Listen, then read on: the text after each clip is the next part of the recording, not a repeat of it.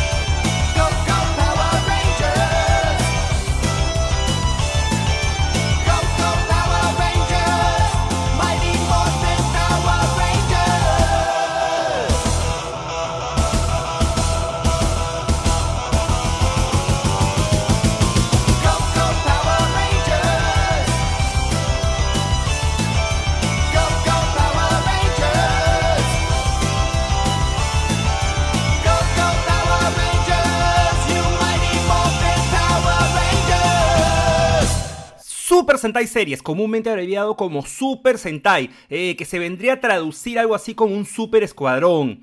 Eh, esto de acá se convierte en un gran género, un género muy querido a través del tiempo. Este género nace en la televisión japonesa, que suele estar protagonizada por 3 a 5 superiores, ocasionalmente más de uno adicional con trajes de distinto color que luchan en equipo, todos juntos, en contra de las fuerzas del mal, utilizando un arsenal repleto de armas y robots gigantes llamados mechas. Todo esto forma parte del género tokusatsu.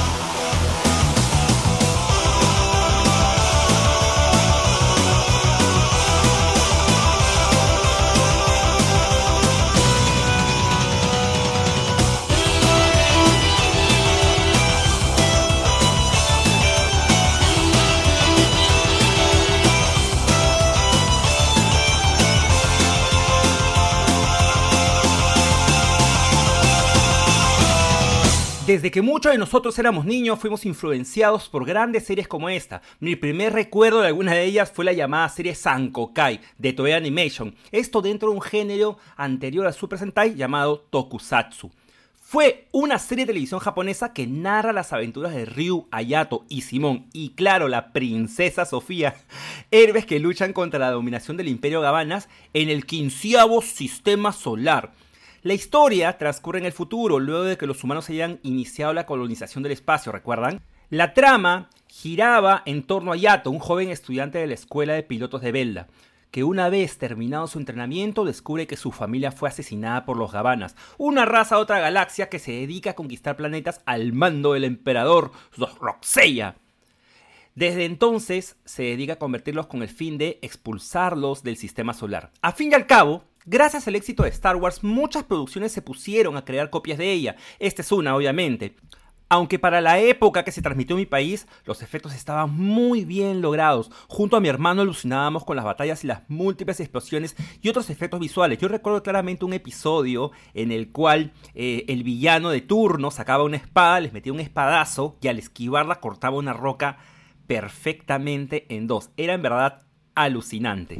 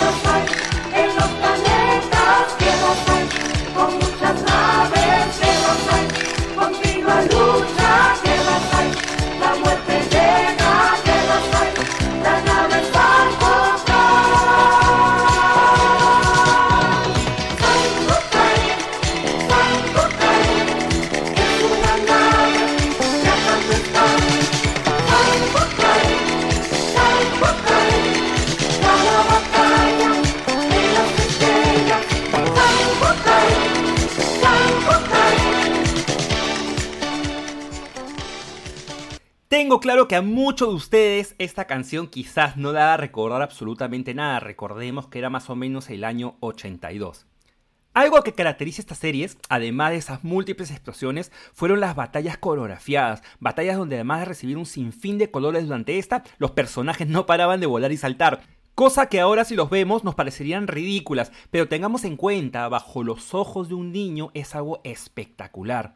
A Latinoamérica comenzaron a llegar otras series, cada una de ellas ofreciendo nuevas historias, personajes y claro, villanos.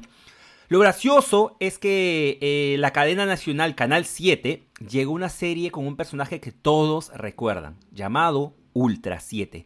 Este canal se caracterizaba por pasar diferentes programas de TV japonesa, entre ellos esta. Me pregunto yo, si trajeron Ultra 7 porque la señal era Canal 7, no lo sé, en verdad, ¿cómo saberlo?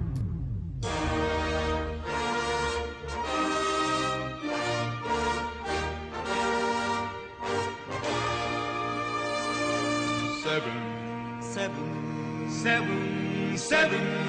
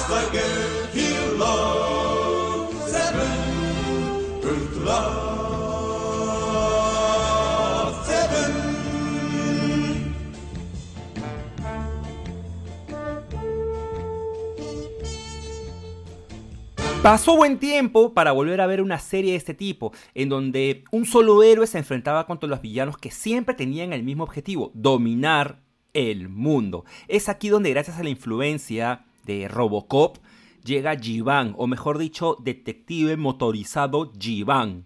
¿De qué trata esta serie de acá? Naoto, un comisionado de policía de la ciudad central, estando en servicio, es asesinado por un agente del sindicato del mal, Biorón.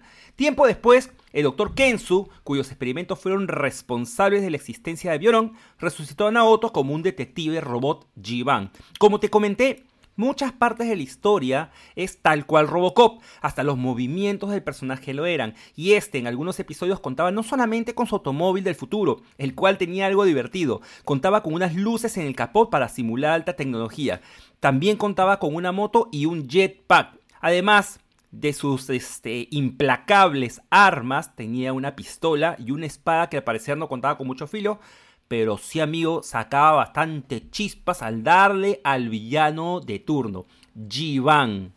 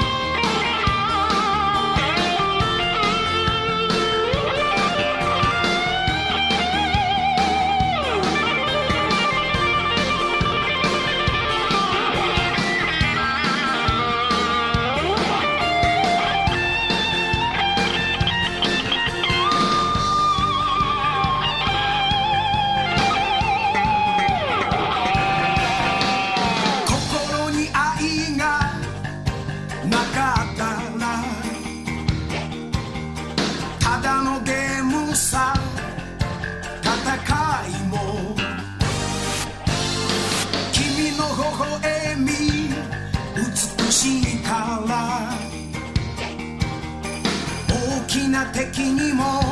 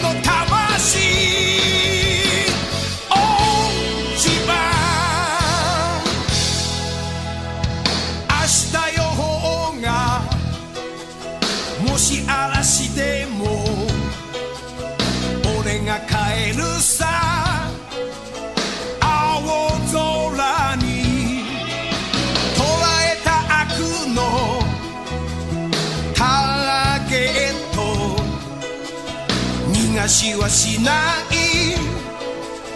行こうぜレゾン。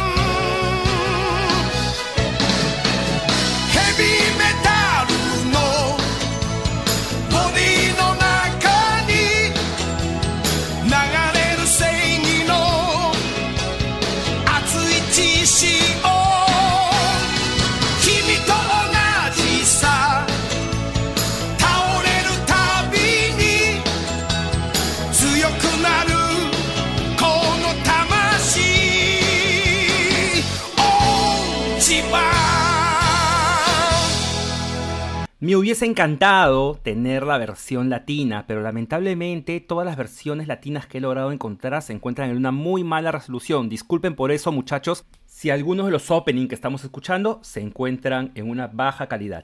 Volviendo al tema, entre los personajes solitarios se encontraba también Kamen Rider, traducido literalmente como jinete enmascarado, o en el contexto de la serie como motorista enmascarado. Y durante algunos años conocía en algunos mercados internacionales con el título de Masked Rider, otro experimento de Saban, quien creó eh, la mecánica Power Rangers. Aquí quiero hacer un paréntesis y conversar un poco de cómo funcionaba la serie Power Rangers y Masked Riders. Realmente ambas series eran grabadas en su totalidad en Japón. Uy, de estas series extraían solo las escenas de lucha para luego incluirlas en su versión americanizada. O sea, los actores norteamericanos actuaban, pero fueron pocas las veces que en verdad se llegaron a poner los trajes. Toda escena de lucha era pues extraída de la versión japonesa. Increíble, ¿no? Después esto se arreglaba con la magia de la edición.「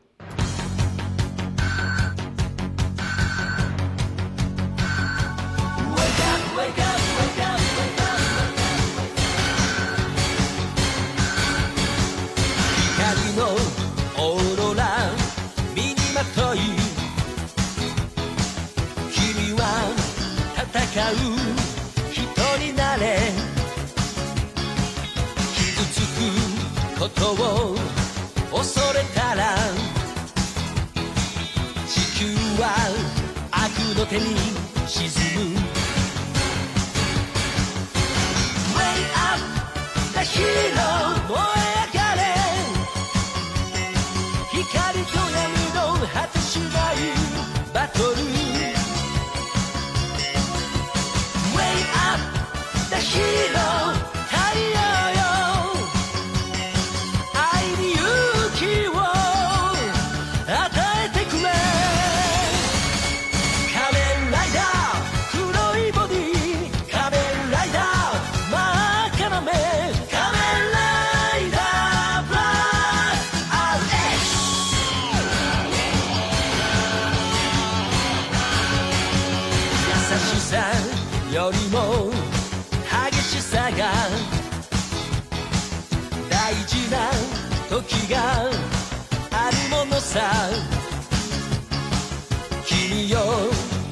怒りを稲妻に変えて宇宙に解き放て Way up the hill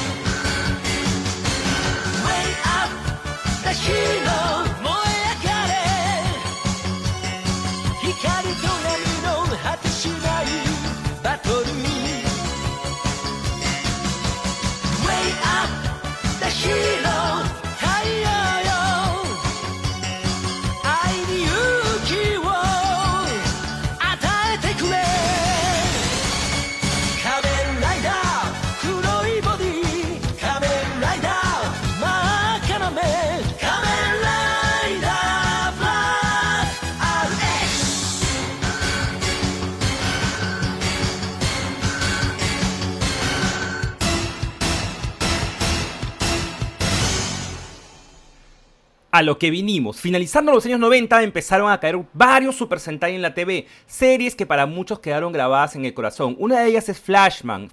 Cinco niños son secuestrados por un grupo de alienígenas del planeta Mes para experimentar con ellos. La cosa es que estos niños son rescatados por guerreros de la raza alienígena Flash, que se llevó a cada uno un planeta diferente del sistema para poder entrenarse por separado en una variedad de superpoderes que les permitirá luchar contra Mes, o sea, con, quien los raptó en un inicio. Y sus cuerpos, así mis, mismo, se adaptaron a la atmósfera del sistema solar Flash, lo que les dio esas habilidades especiales, los que los convierte en quienes son.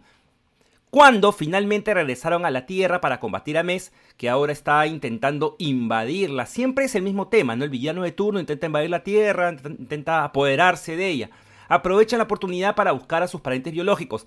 Después descubren que su tiempo en la Tierra está limitado, ya que la atmósfera de la Tierra se ha convertido en venenosa para ellos y en un año, menos de un año, van a morir a lo que se llama el fenómeno anti-flash.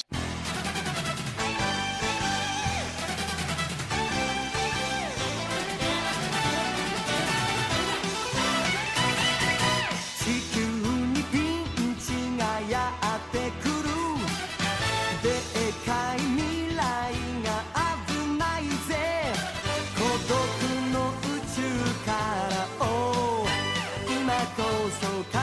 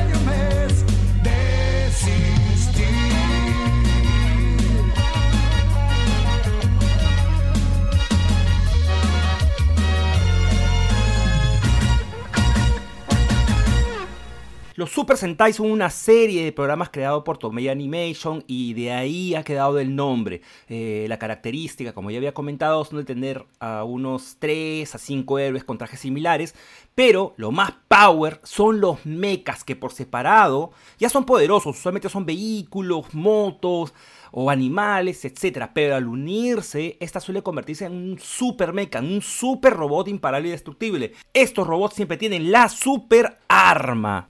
Hace un tiempo conocí una página llamada Lifeman Perú, conducida por uno de los mayores coleccionistas de la serie, eh, Luis Oriundo. Un saludo desde acá, mi amigo Luis. Eh, acá fue donde me percaté la movida trascendencia de este género.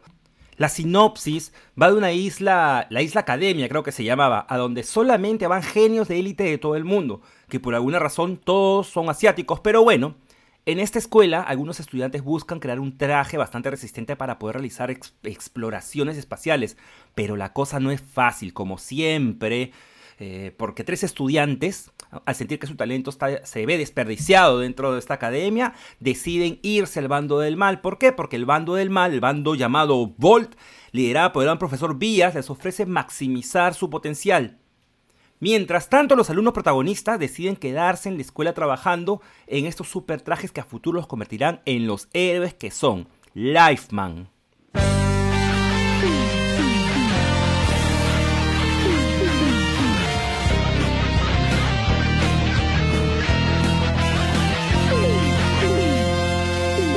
Una tormenta podrás escuchar, es un rayo que muy fuerte brillará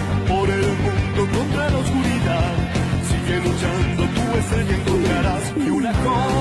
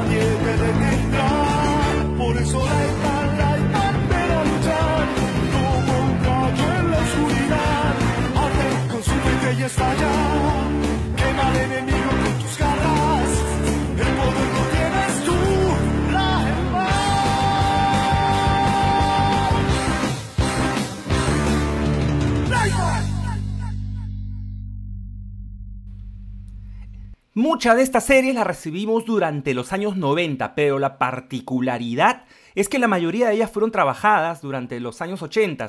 En un inicio, estas series fueron algo complicadas de digerir por su alto contenido de acción absurda. ¿A qué me refiero? A, ver los supersaltos, explosiones que no llegan a herir a nadie, batallas eh, con una coreografía eh, sumamente, sumamente exagerada, eh, de tal manera que al inicio nos hacía pensar que no luchaban, sino que bailaban.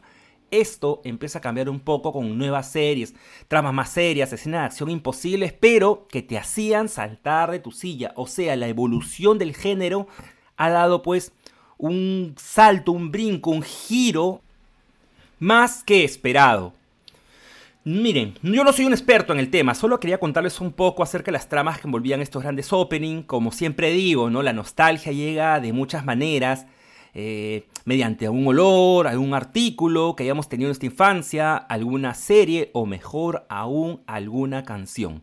Soy Christian King, el customizador Marvel, y espero hayas disfrutado de este episodio del cono del coleccionista. Si eres coleccionista de corazón, amante del plástico, te invito a mi canal de YouTube. Búscame como el customizador Marvel. Pero si lo tuyo son los videojuegos, te invito a mi canal de YouTube, el customizador gamer. Asimismo, pasarla bien, mi hermano, viendo las transmisiones en mi canal de Twitch. Búscame como el customizador Marvel en mi canal de Twitch. Hacemos transmisiones, jugamos juegos retro, en verdad pasamos bastante, bastante bien. Y si conoces a alguien que le puede interesar este contenido, compártelo. ¡Chao! Hasta la semana que viene, amigos.